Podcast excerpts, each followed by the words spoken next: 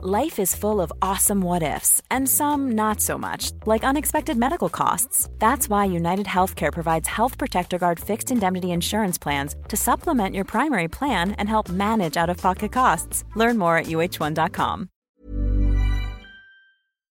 Hay veces que el uso prolongado de computadoras, smartphones y otros dispositivos con pantallas, el aire acondicionado, la contaminación o cirugías oculares pueden causar resequedad, irritación y comezón en tus ojos.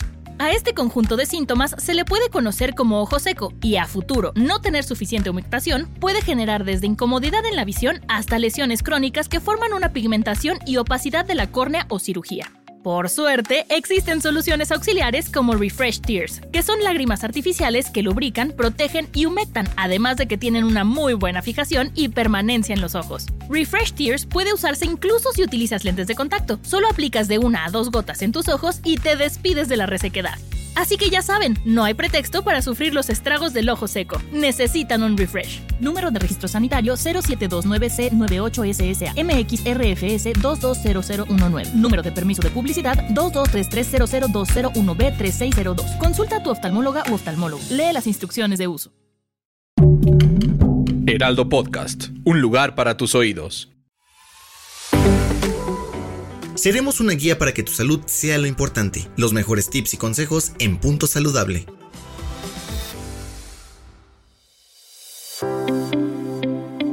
Nutrición anti-envejecimiento o anti-aging. Al escuchar esto, seguro piensas en algo que nos haga ver jóvenes, sin canas, sin arrugas. Sin embargo, es mucho más que eso. Más que simple vanidad, su propósito es desacelerar, detener o revertir el proceso de envejecimiento y sus efectos asociados como la discapacidad y la fragilidad.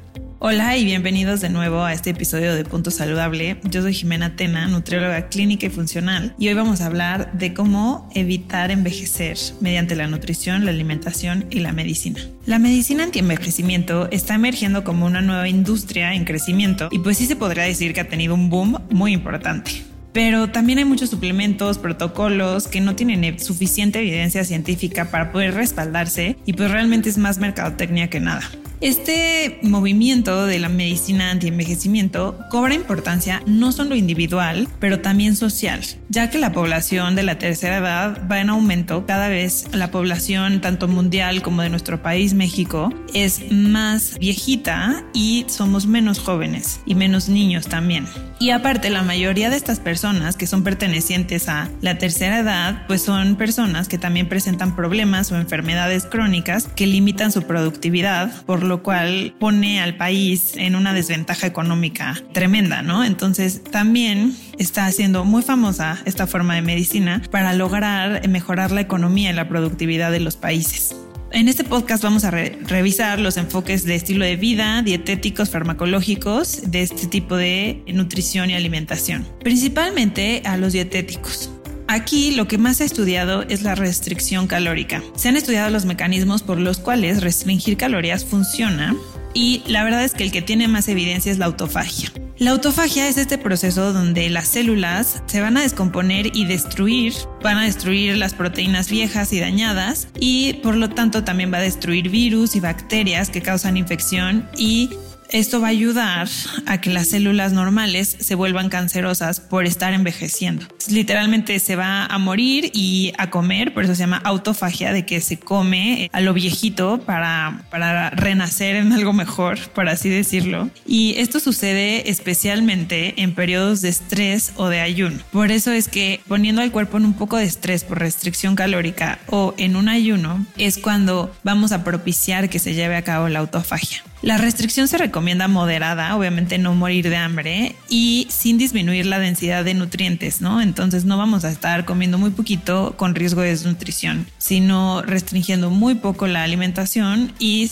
siguiendo la densidad de nutrientes. Sin embargo, pues es muy difícil vivir bajo una restricción calórica y en ocasiones no es saludable porque hay gente que, pues, que no lo puede hacer y no se puede mantener bajo este por mucho tiempo. Entonces, llegando a los fármacos, se han inventado o estudiado medicamentos, se llaman miméticos de restricción calórica, ya que estos imitan el resultado de la restricción calórica en la salud y también pues van a, van a darte los mismos resultados que restringir calóricamente tu, tu ingesta sin la, la necesidad de restringirla. Entre ellos se encuentran la metformina, que es usado para diabéticos este, resistentes a la insulina, la rapamicina y un suplemento muy importante que es el resveratrol, Muchos de estos tienen efectos secundarios, el resveratrol específicamente no porque es 100% natural y no es un medicamento sino un suplemento. Y por otro lado empezamos a hablar del reemplazo hormonal. Si escucharon ya mi podcast de menopausia, pueden saber por qué es tan importante reemplazar nuestras hormonas después de la menopausia, andropausia o ya llegando a la tercera edad, ya que nuestras hormonas, progesterona, estrógenos, testosterona, DHEA, disminuyen y esto trae repercusiones importantes porque nuestras hormonas no solo nos van a servir para reproducirnos, sino también para que nuestro sistema cardiovascular funcione bien, que tengamos correcta densidad mineral, o sea, para el músculo, para seguir teniendo deseo sexual,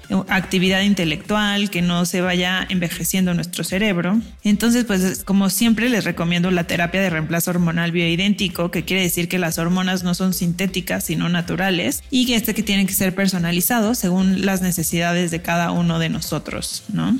Como tercera terapia está este, la microbiota intestinal, tener un intestino saludable. El intestino es de los órganos más infravalorados, ya que tiene parte en todas las funciones casi de nuestro cuerpo y una microbiota intestinal saludable va a jugar un papel vital en el sistema inmune, la inflamación, la prevención de cáncer, enfermedades autoinmunes, salud del cerebro, y recientemente en muchos estudios se ha reportado evidencia de que las intervenciones que van dirigidas a la microbiota pueden tener un potencial terapéutico no solo en las enfermedades asociadas con la edad, que serían las crónico-degenerativas, sino también para ralentizar el proceso de envejecimiento y promover la longevidad. Y bueno, pues sabemos que la composición de la microbiota se va a ver influenciada por muchos factores, eh, principalmente la dieta, los pre y los probióticos, cuál es nuestro nivel de actividad física, el uso de drogas, la exposición a todos los estresantes que tengamos, etc. Entonces tenemos que cuidar bastante nuestra microbiota. Por último, un nutrimento estrella, que es la vitamina D. Esta vitamina tiene literalmente su propia sección, ya que toma parte en el funcionamiento óptimo de varios sistemas de nuestro cuerpo y su deficiencia es muy común y es muy importante, ¿no? Eh, tenerla en valores óptimos y la verdad es que la mayoría de la población está deficiente. Se ha visto que la deficiencia de vitamina D está asociada eh, a tener una menor función cognitiva, por lo tanto mayor riesgo de Alzheimer o demencia senil, Parkinson, también pérdida de masa muscular, osteoporosis, mayor riesgo de enfermedades cardiovasculares que empiezan casi siempre con hipertensión y pueden acabar en insuficiencia cardíaca.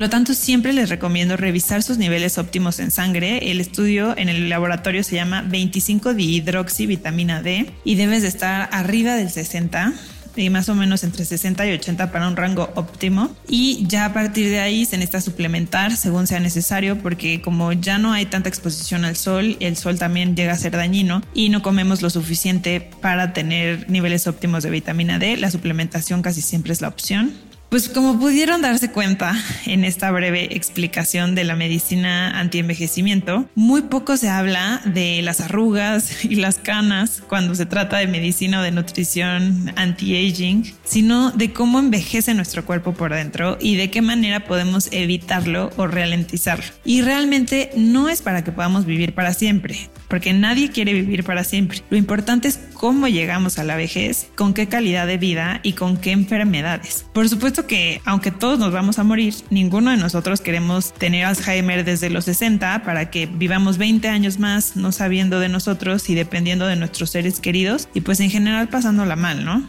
La medicina anti-envejecimiento es parte de la medicina del futuro y seguramente cada vez vamos a estar escuchando más de esto y pues yo los invito a que hagan conciencia de cómo queremos envejecer y cómo queremos vivir nuestros últimos años de vida.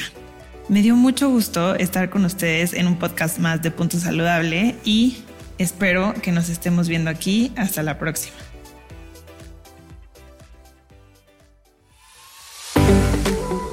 Escucha un episodio nuevo cada semana en las plataformas de El Heraldo de México.